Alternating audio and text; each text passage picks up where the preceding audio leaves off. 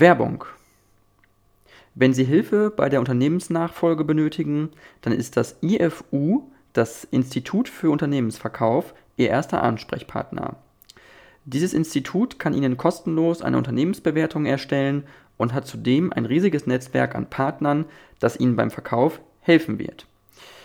Diese Partner greifen auf über 30.000 Käufer zu. Alle Infos hierzu finden Sie unter www.institut-unternehmensverkauf.de. Zudem kann das Institut für Unternehmensverkauf auch telefonisch erreicht werden unter 040 285 3055 81. Zudem kann ich auch nur noch einmal auf die Internetseite verweisen www.institut-unternehmensverkauf.de.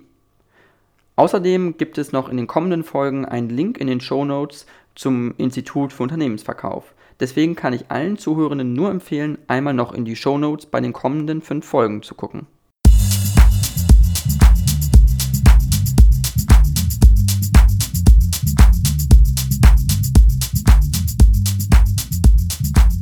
Ja, dann äh, vielen, vielen Dank, ähm, Herr Müller, Michael äh, Müller. Sie sind ein deutscher Politiker der SPD. Äh, Sie waren von 2014 bis 2021 äh, regierender Bürgermeister von Berlin äh, und von 2011 bis 2014 Senator für Stadtentwicklung und Umwelt. Äh, und Sie sind seit 2021 jetzt Mitglied des Deutschen Bundestages und für die SPD. Und ich wollte einmal fragen, was sozusagen, bevor wir, sage ich mal, bei den inhaltlichen Themen einsteigen, die uns beschäftigen, was sie damals bewogen hat, in die Politik einzusteigen, ähm, ja, Politiker zu werden. Wie, wie, wie kam das, sage ich mal?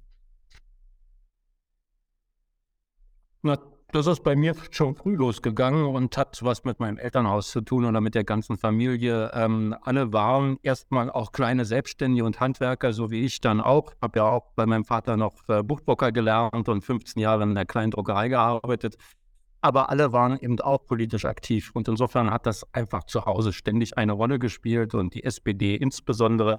Und wenn man dann jeden Tag auch damit konfrontiert wird, als Kind, als Jugendlicher, dann ist irgendwann der Schritt, auch in eine Partei einzutreten und selbst aktiv zu werden, relativ nah.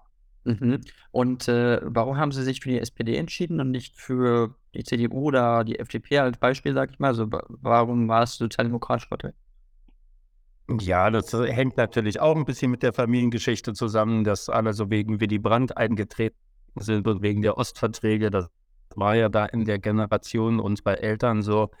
Aber ähm, es war auch bei mir dann, als ich mit 16, 17 in die SPD eingetreten bin, auch eine sehr ja, politisierte Zeit. Es ging damals um die Einführung der Atomkraft der ähm, Wechsel von Schmidt zu Kohl, die ganze Auseinandersetzung mit der RAF, mit der Roten Armee-Fraktion damals, es passierte sehr viel, was einfach unter den jungen Leuten auch ständig ein Thema war. Und mir waren auch damals die Positionen der SPD sehr nahe, insbesondere auch von Helmut Schmidt. Die meisten sagen ja, sie sind wegen Willy Brandt in die SPD eingetreten. Bei mir war es ein Stück mehr Helmut Schmidt. Okay, verstehe. Interessant. Aber klingt auf jeden Fall äh, ganz spannend. Und äh, jetzt würde mich mal interessieren, weil Sie ja lange äh, Bürgermeister waren, regierender Bürgermeister von äh, Berlin, ähm, haben Sie das Gefühl, dass es zwischen Landespolitik und Bundespolitik doch dann einen ziemlich starken Unterschied gibt? Oder ist das sozusagen der Wechsel äh, dann gar nicht so extrem, sage ich mal? Naja, sehr ähnlich sind natürlich Strukturen und Arbeitsweisen in Parlamenten und Regierungen und das kenne ich nun aus der Landespolitik. Ich war 26 Jahre Abgeordneter in Berlin und zehn Jahre im Senat äh, mit unterschiedlichsten Funktionen ja auch. Also da kennt man vieles vom Politikbetrieb. Aber im Bundestag ist es schon ein anderes Themenspektrum. Das muss man sagen. Die ganze Außen- und Verteidigungspolitik, das sind ja Themen, die es auf Landesebene so nicht gibt. Auch die Europapolitik und äh, viele äh, finanzpolitische Themen haben da natürlich eine völlig andere Dimension auf der Bundesebene als auf der Landesebene. Und insofern muss auch ich mich, auch wenn man Erfahrung hat, man muss sich in wieder vieles ganz neu einarbeiten, sich Dinge anlesen, Menschen kennenlernen, viele Gespräche führen, vor allen Dingen in meinem Themenfeld Außenpolitik da muss ich richtig viel auch wieder lernen, weil man da aus der Landespolitik praktisch nichts mitnehmen kann, auf dem man aufbauen kann. Mhm. Okay, verstehe. Ähm, ich würde, äh, das äh, würde mich ich, trotzdem mal interessieren und ich glaube auch meine Zuhörerinnen und Zuhörer würde es interessieren. Was war für Sie ein Ereignis, äh, wo Sie gemerkt haben, das hat Sie als Bürgermeister damals am meisten geprägt, sage ich mal, in Berlin, also in der, in der Regierungszeit? Was war vielleicht ein politisches Ereignis, wo Sie gemerkt haben, das war auch am herausforderndsten für die Tätigkeit? Es gab zwei, drei Sachen, die in, in meiner Legislatur da eine Rolle gespielt haben. Ähm, zum einen, auch kurz nachdem ich ins Amt gekommen bin, haben wir einen großen Zusprung ja damals gehabt von Menschen aus Syrien, die auf der Flucht waren. Innerhalb weniger Wochen waren 100.000 Menschen aus Syrien in Berlin wir ja hier aufnehmen wollten und versorgen wollten. Und das war natürlich eine ganz schwierige Situation, weil wir darauf gar nicht vorbereitet waren. Und am Anfang hat das auch nicht gut funktioniert. Es ist dann immer besser geworden, dass wir vielen helfen konnten. Aber es ist natürlich auch bedrückend zu sehen, wie die Menschen kommen, kleine Kinder auf der Flucht und voller Angst. Und man will ihnen gut helfen. Und das gelingt dann erst nicht immer, aber zunehmend hat es ja dann gut funktioniert. Der zweite Punkt war natürlich der Anschlag auf dem Breitscheidplatz. Viele werden sich daran erinnern, am 19. Dezember 2016, ich war wenige Minuten nach dem Anschlag auf dem Breitscheidplatz auf dem Weihnachtsmarkt hier in Berlin. Und das zu sehen, wenige Minuten vorher haben Menschen noch gefeiert und waren fröhlich. Und dann sieht man Tote und Verwundete auf der Straße liegen, die Helfer vor Ort, eine ganz unwirkliche Ruhe war das auf einmal da und Atmosphäre. Und natürlich auch wieder voller Angst, was folgt daraus? Wird es weitere Anschläge geben? Es sind in dem LKW, der da stand, sind da eventuell noch, ist, ist da noch eine Bombe drin oder so? Kann heute Abend noch mehr passieren?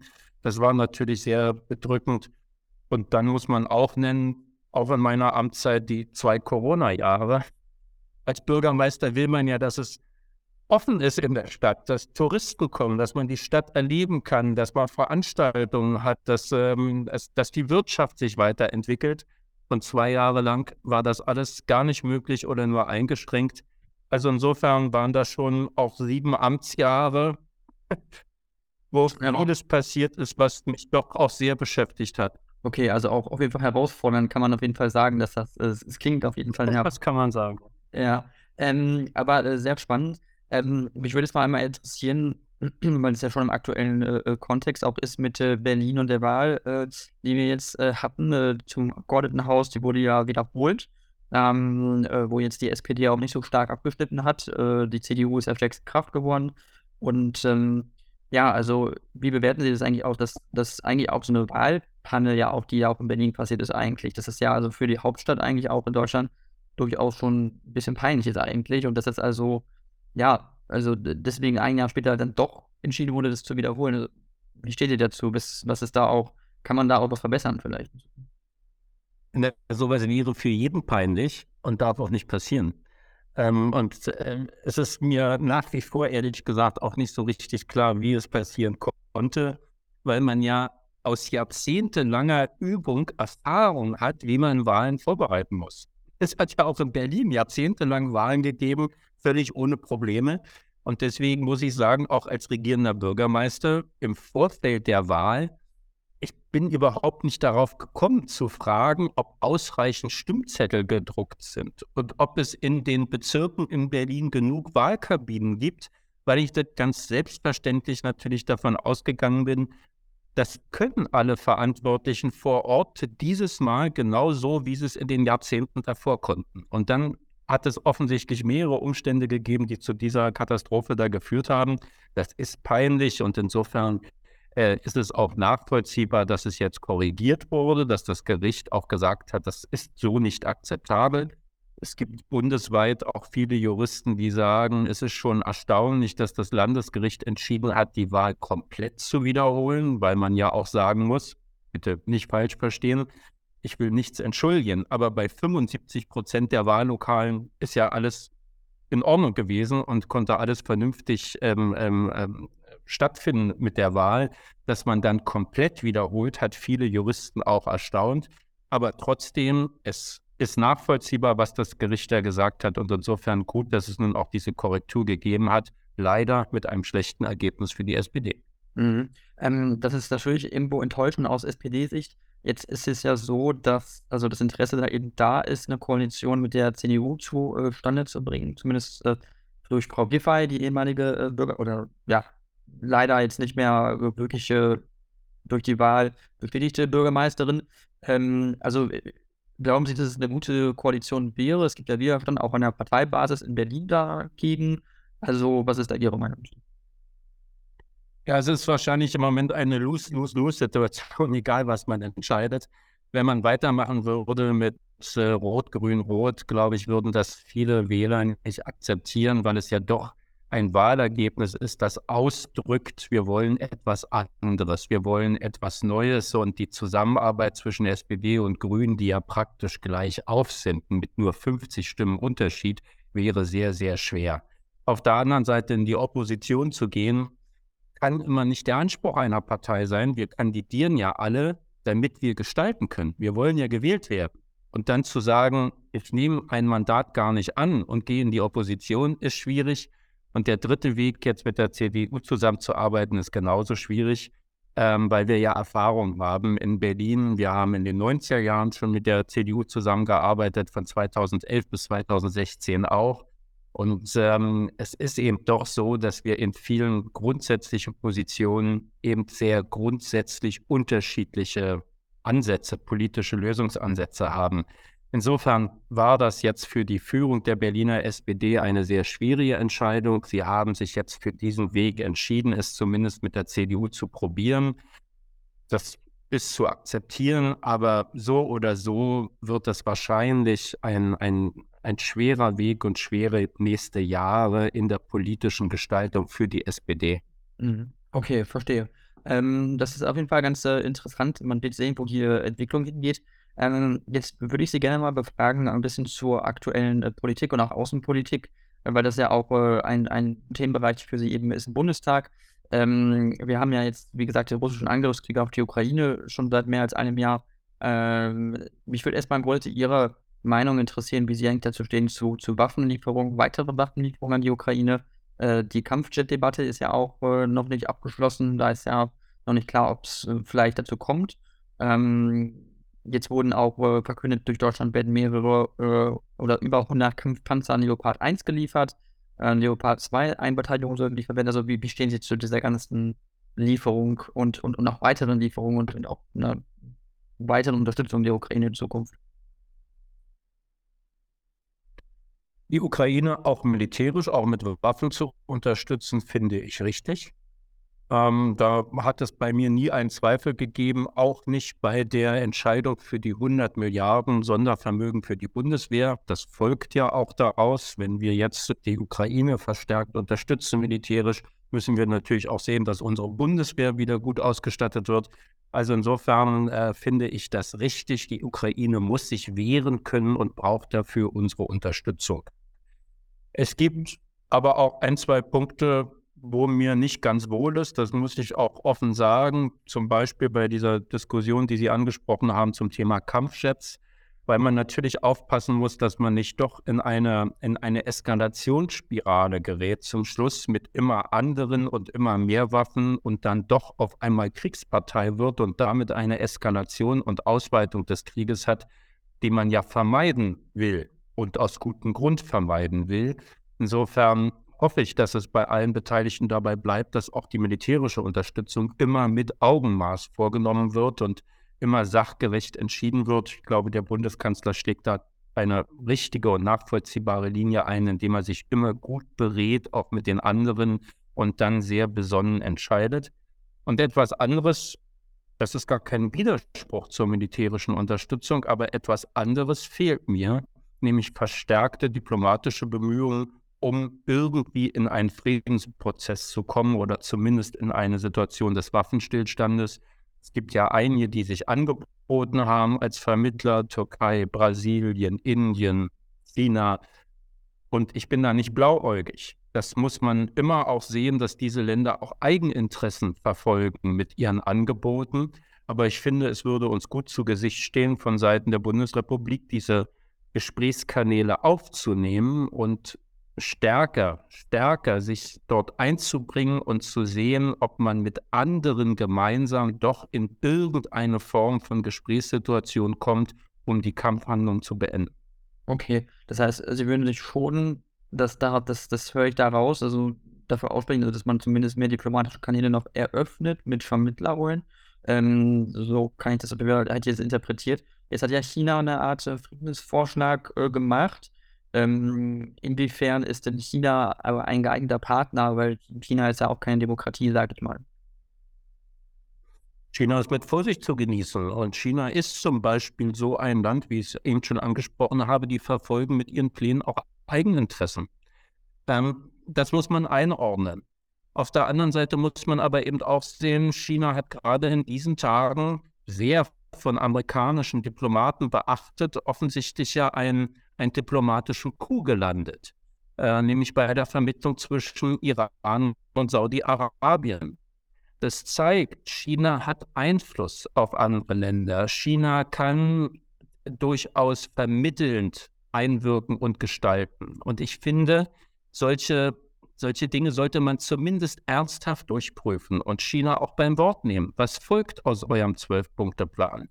Genauso wie dem brasilianischen Staatschef beim Wort nehmen, wenn er ankündigt, er würde bereitstehen für Gespräche ihn, ihn darauf ansprechen. Was heißt das? Wie stellst du dir das vor? Wann willst du mit wem reden? Da finde ich, müsste unsere Außenministerin aktiver werden ähm, und im Annehmen solcher Angebote, das ist ganz klar.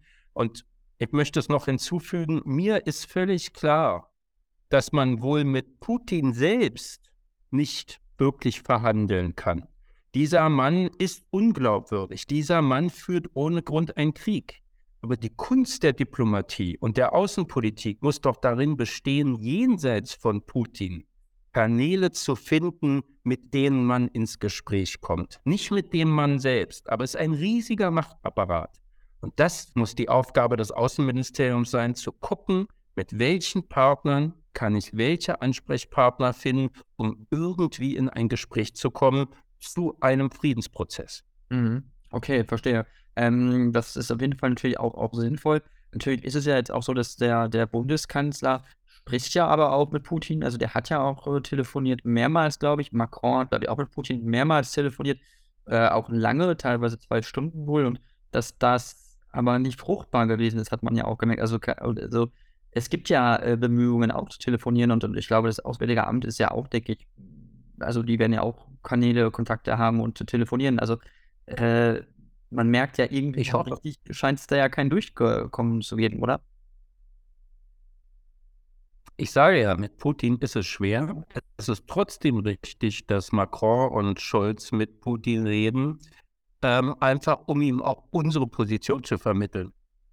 Ähm, selbst wenn daraus jetzt gar nichts folgt, selbst wenn er, wenn Putin selbst noch gar nicht umsteuert. Es ist richtig, im Gespräch zu bleiben, um weitere Eskalation zu verhindern und um dem Mann deutlich zu machen, wir stehen bereit, die Ukraine weiter zu unterstützen. Wir werden nicht einknicken. Wir haben unsere Energieversorgung umgestellt. Wir hatten keinen kalten Winter, was er ja alles angekündigt hat. Er würde auch den Westen zermürben und, und, und. Nichts davon hat funktioniert alleine ihm das auch so immer wieder zu vermitteln, wie unsere Position ist. Schon deswegen lohnt es sich, dort anzurufen.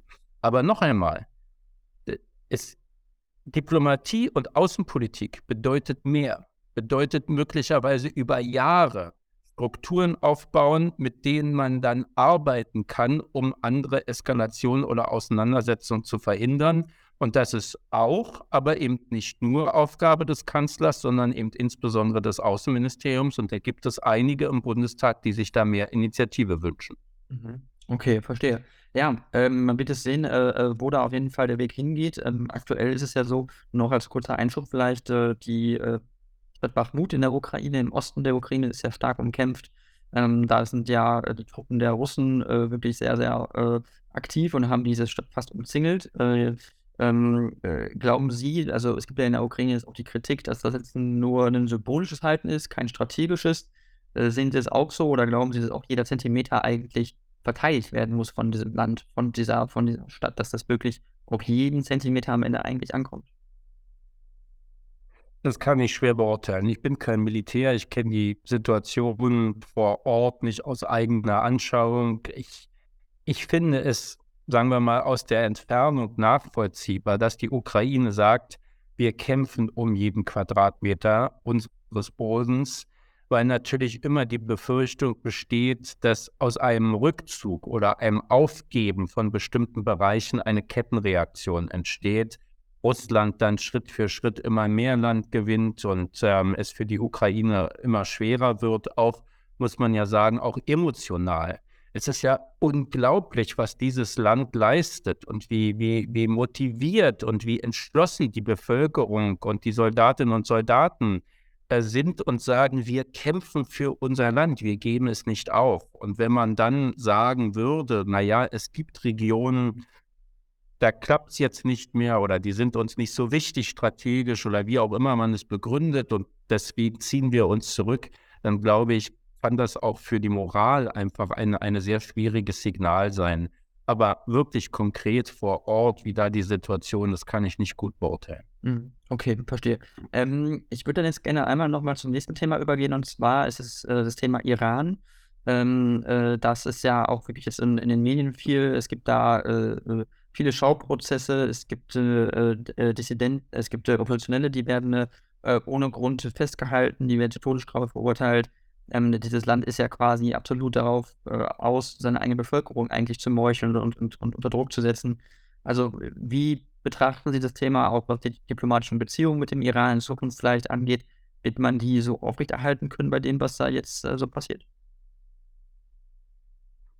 Nein, das ist natürlich, äh, was da stattfindet, ist, ähm, ist einfach eine, eine Aneinanderreihung von schlimmsten Menschenrechtsverletzungen und, und ähm, ja, es ist, Sie haben gesagt, äh, da will ein Land die eigene Bevölkerung meucheln. Also es ist wirklich nicht mehr nachvollziehbar, was da eigentlich stattfindet und wie die sich eine Zukunft in ihrem Land auch vorstellen, wenn sie so insbesondere mit den Intellektuellen und den jungen Leuten auch umgehen.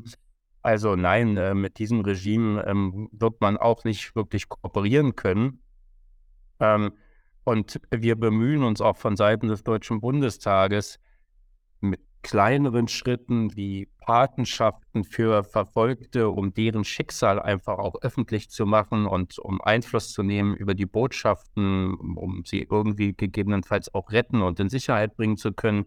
Also mit solchen kleinen Schritten zu helfen, natürlich eben auch auf diplomatischem Wege, indem man Bündnispartner sucht, um den Iran zu isolieren äh, mit ihrer Position.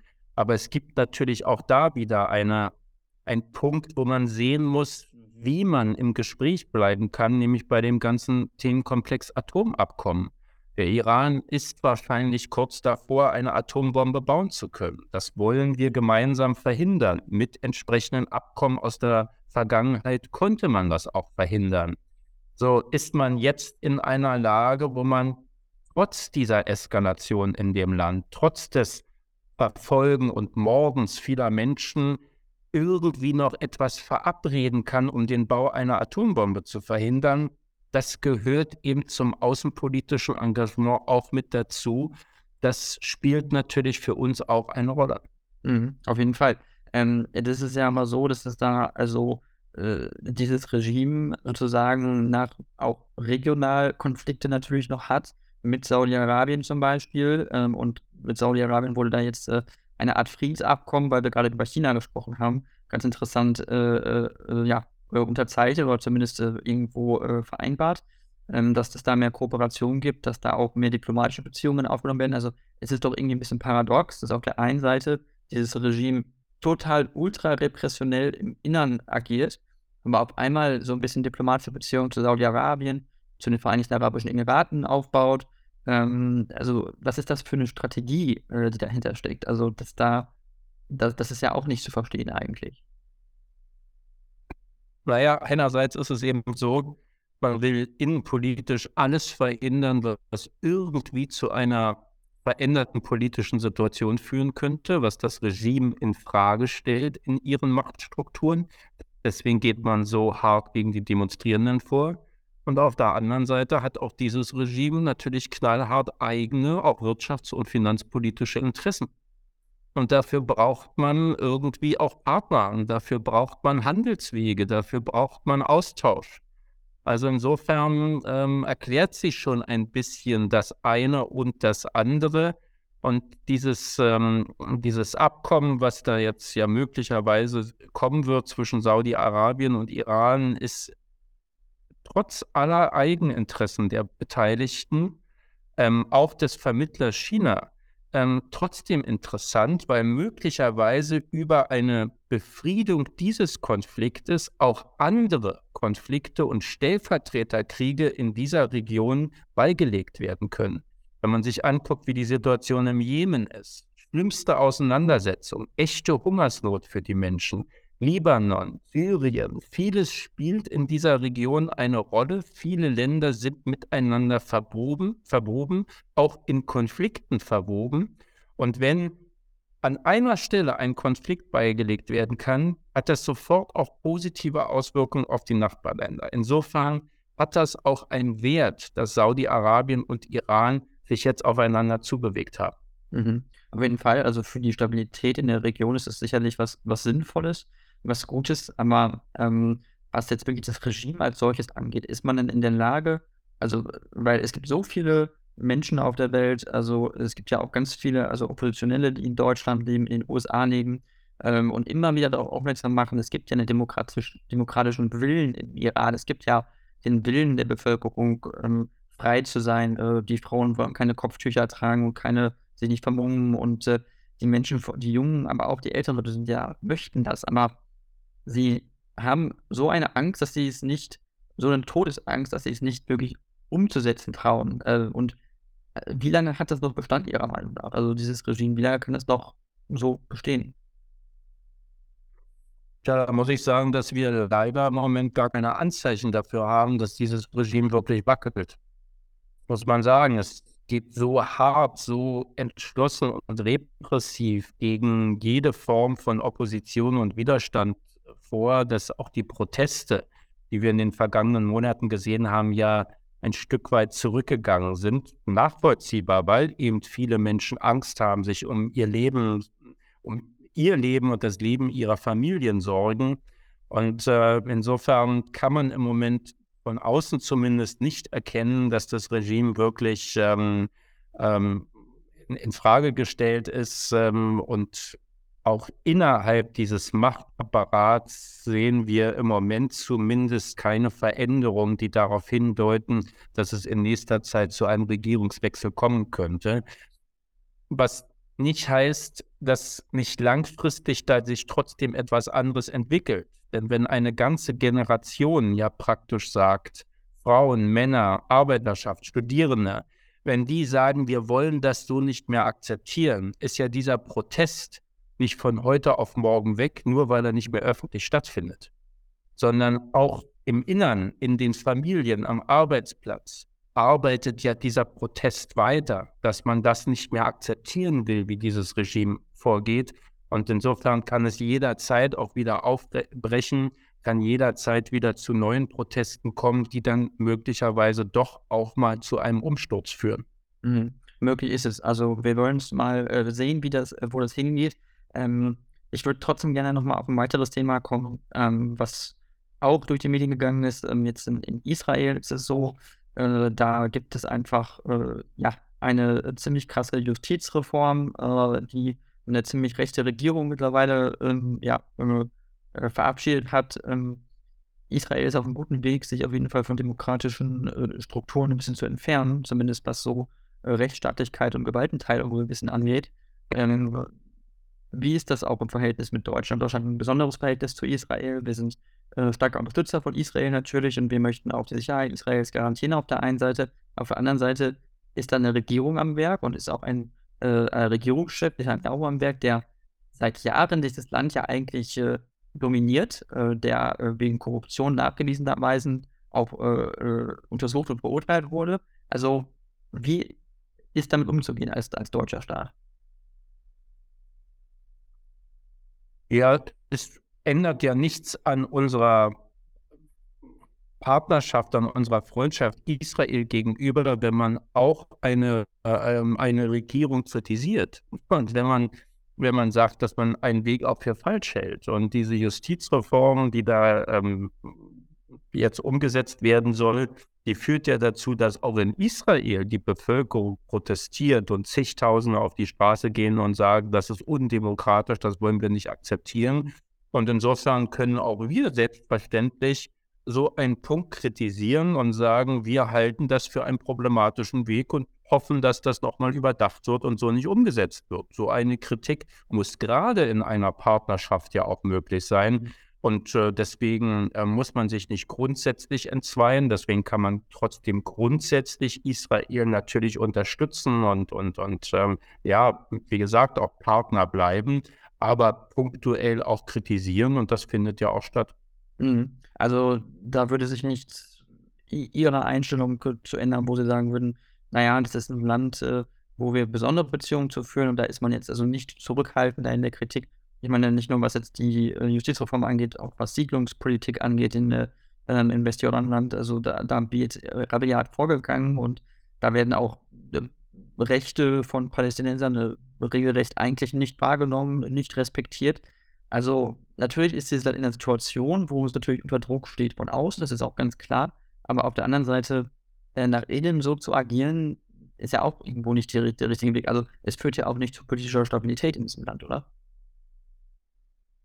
Ja, aber das wird ja auch immer wieder, ähm, diese Kritik auch zur Siedlungspolitik wird ja immer wieder formuliert, egal ob man sich hier begegnet oder in Israel, egal ob es äh, Parlamentarier sind oder Regierungsmitglieder aus Deutschland, die das ja auch kritisieren und sagen, auch hier geht es darum, Menschenrechte zu wahren, Lebensgrundlagen zu erhalten, ähm, äh, den Palästinensern einen, einen Lebensraum auch zu ermöglichen, einen sicheren Lebensraum zu ermöglichen. Diese Dinge werden ja auch ausgesprochen. Ähm, letztendlich kommt man natürlich auch an Grenzen. Wir können und wollen ja nicht in dieses Land hineinregieren, aber diese Kritik an einzelnen Maßnahmen der israelischen Regierung, die werden formuliert und das finde ich auch völlig richtig. Das ist auch unsere Aufgabe, gerade nochmal in einer Partnerschaft muss man Kritik formulieren können. Mhm, okay, verstehe.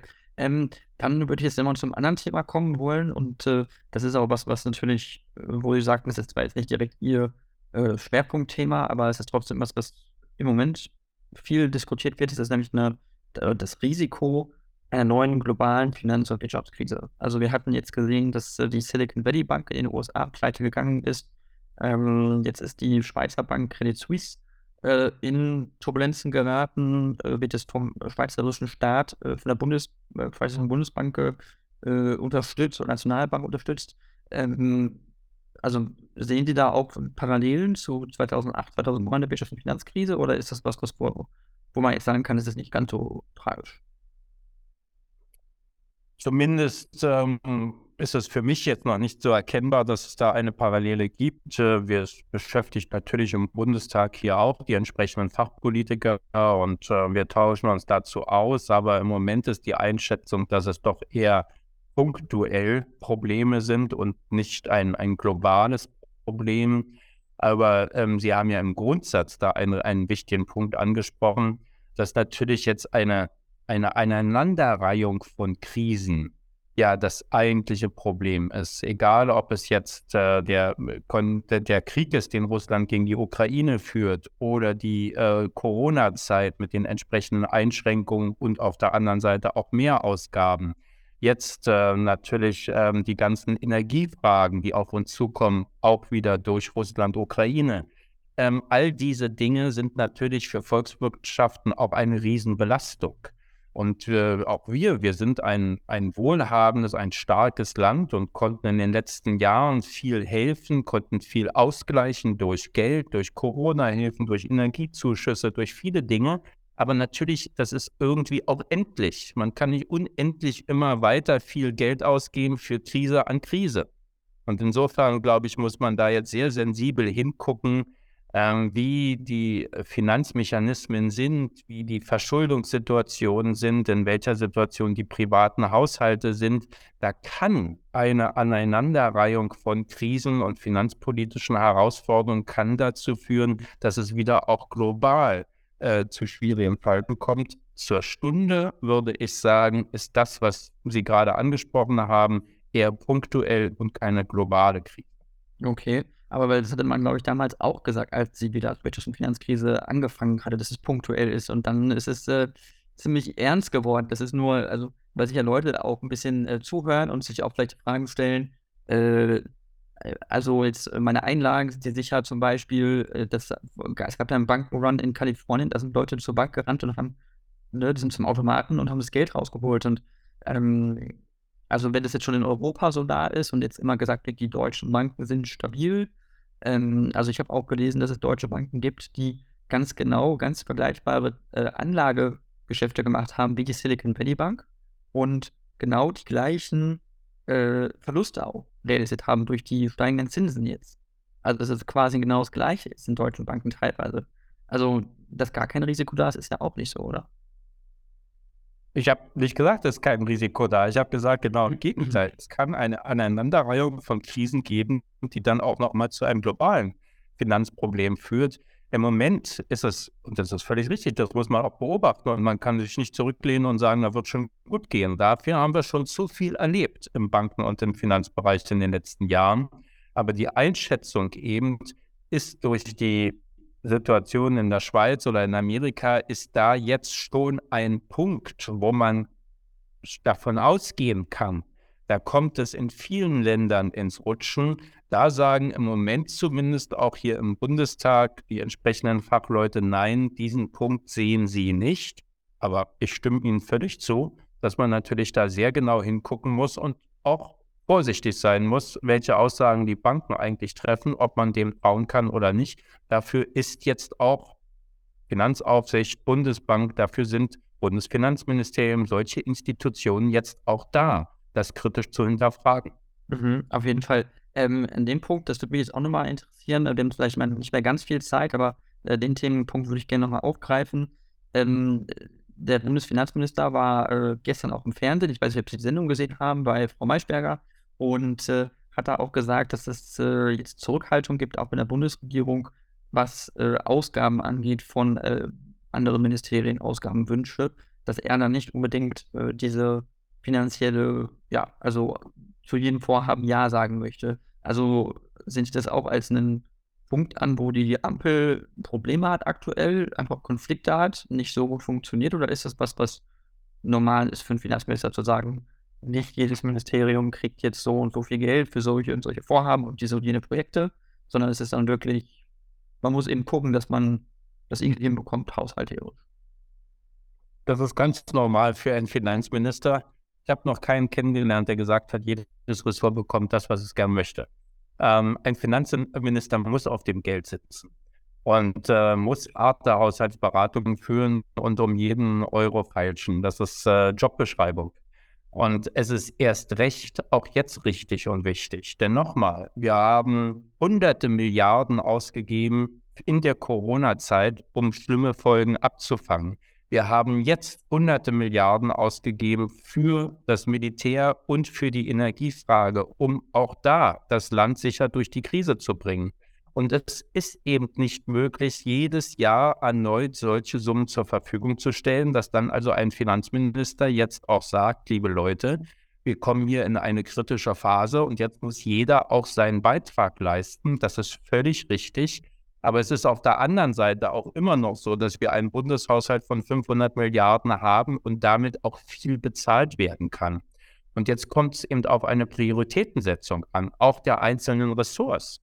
Ähm, auch wenn es nicht mehr Geld gibt, wird es ja darauf ankommen zu sehen, was finanziert man weiter oder wo kann man gegebenenfalls kürzen. Das ist Aufgabe des Finanzministers, aber auch jedes einzelnen Ressortchefs in seinem Ressort das alles kritisch zu hinterfragen. Eigentlich ein ganz normaler Vorgang. Mhm. Also, äh, dass die Koalition jetzt, sage ich mal, dadurch dann ein Problem hätte, würden Sie nicht, nicht, nicht sagen, dass es da eine. Also das, das ist ja von Thema zu Thema unterschiedlich. Wir haben, wir haben ein paar, ähm, nehmen wir mal das Beispiel jetzt Sondervermögen Bundeswehr. Die 100 Milliarden, ein riesiger Betrag und die Koalition hat sich darauf verständigt, das Geld dafür zur Verfügung zu stellen unterstützt auch von der Opposition im Deutschen Bundestag. Das ist eine Verabredung der Koalition. Nehmen wir mal an, der Finanzminister würde sagen, das möchte ich jetzt nicht mehr finanzieren, dann hätten Sie ein Problem in der Koalition. Mhm. Wenn aber in einem Ressort jemand anmeldet, ich hätte gerne 10% mehr und der Finanzminister sagt, der Spielraum ist nicht da, sondern du kriegst nur 2% mehr, haben sie keine Koalitionskrise. Das ist normale Finanzpolitik, die eben in einer Regierung auch stattfindet. Okay, verstehe. Nachvollziehbar auf jeden Fall an der Stelle. Äh, zum Abschluss würde ich Sie noch einmal gerne fragen, äh, was jetzt zukünftige Koalitionsoptionen angeht, weil die Umfragen sind ja nun mal so, dass äh, aktuell die CDU sehr stark ist, die SPD ist nicht ganz so stark, ähm, die FDP auch nicht, aber die Grünen relativ stark, auch die AfD hatte kürzlich wieder einen Allzeithoch. Also, wie bewerten Sie zukünftige Koalitionsoptionen in den nächsten zwei Jahren, sage ich mal? Kann kein Mensch vorhersagen. Wer hätte noch vor der drei Wochen vor der Bundestagswahl darauf gesetzt, dass die SPD so einen Erfolg feiert? Ähm, wir es in der SPD haben gesagt, das kann uns gelingen und alle anderen haben den Kopf geschüttelt und gesagt, ihr spinnt doch. Klappt nicht. Aber wir haben diesen Erfolg gehabt und daran sieht man, dass sich doch sehr schnell sehr viel auch verändern kann und dass man auch nicht jeder Umfrage trauen muss. Umfragen haben trotzdem eine wichtige Funktion. Ähm, Umfragen machen eine, eine Tendenz deutlich. Ähm, welche Partei entwickelt sich gerade in der Wählergunst gut? Welche Partei hat große Probleme, mit ihren Punkten durchzudringen? Das kann man an Umfragen tatsächlich ablesen. Ähm, auch wie stehen einzelne Politiker da? Kommen sie gut an bei den Wählern oder nicht? Ja. Aber das heißt noch längst nicht, dass die Umfragen in der Mitte einer Legislaturperiode dann auch schon einen Hinweis geben, wie das Wahlergebnis aussieht. Da spielen so viele Dinge eine Rolle, die dann in der Schlussphase des Wahlkampfs sich auch nochmal völlig verändern können, dass heute niemand sagen kann, wie eine Koalition nach der nächsten Bundestagswahl aussieht. Ich glaube, die Ampel hat auch eine gute Chance, weiterzuarbeiten nach der nächsten Bundestagswahl. Aber wie gesagt, da ist noch viel Luft drin. Okay, verstehe. Das heißt also, eine große Koalition würden Sie auch nicht mehr ausschließen, wenn es möglich wäre. Oh, Oder würden Sie so wie hatten wir doch über, wir hatten die doch über so viele Jahre auf der Bundesebene. Ich glaube, da waren alle ganz erleichtert, dass es auch mal was anderes gegeben hat als immer wieder eine große Koalition. Okay, verstehe. Ja, ähm, Herr Müller, ich danke Ihnen sehr äh, für dieses Interview. Ich fand es sehr spannend, sehr interessant. Äh, wenn Sie möchten, können Sie noch was zum Abschluss sagen äh, zu Ihnen als Person, äh, zur SPD oder für Berlin. Äh, Sie können da jetzt gerne noch Werbung machen. Nein, ich will keine Werbung machen. Das ist ein schönes Angebot, aber ich will jetzt im Moment weder für mich noch für andere eine Werbung machen.